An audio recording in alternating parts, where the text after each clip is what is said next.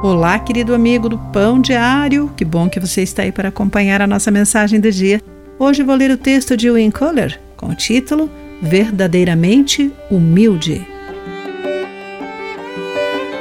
Quando a Revolução Americana acabou com a rendição da Inglaterra, muitos políticos e líderes militares manobraram para o general George Washington ser o novo monarca. O mundo assistiu imaginando se Washington seguiria seus ideais de independência e liberdade quando o poder absoluto estivesse ao seu alcance.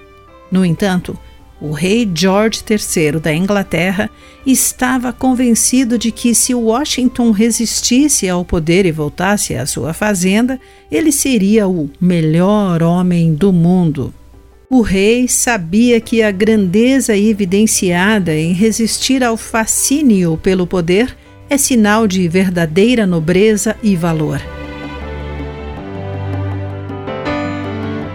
Paulo sabia disso e nos encorajou a seguir o caminho de Cristo.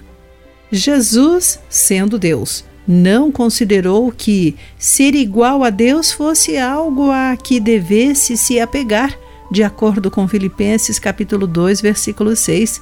Em vez disso, abriu mão de seu poder, tornou-se escravo e humilhou-se e foi obediente até a morte. Aquele que detinha todo o poder renunciou a cada parte dele por amor. E, no entanto, na derradeira inversão, Deus exaltou Cristo de uma cruz para criminosos ao lugar de mais alta honra. Jesus, que poderia exigir nosso louvor ou nos forçar a obedecer, abdicou de seu poder num ato de tirar o fôlego que conquistou a nossa adoração e devoção. Por sua absoluta humildade, Jesus demonstrou verdadeira grandeza colocando o mundo de cabeça para baixo. Querido amigo, a humildade de Jesus o faz reconsiderar sua definição sobre grandeza? Pense nisso.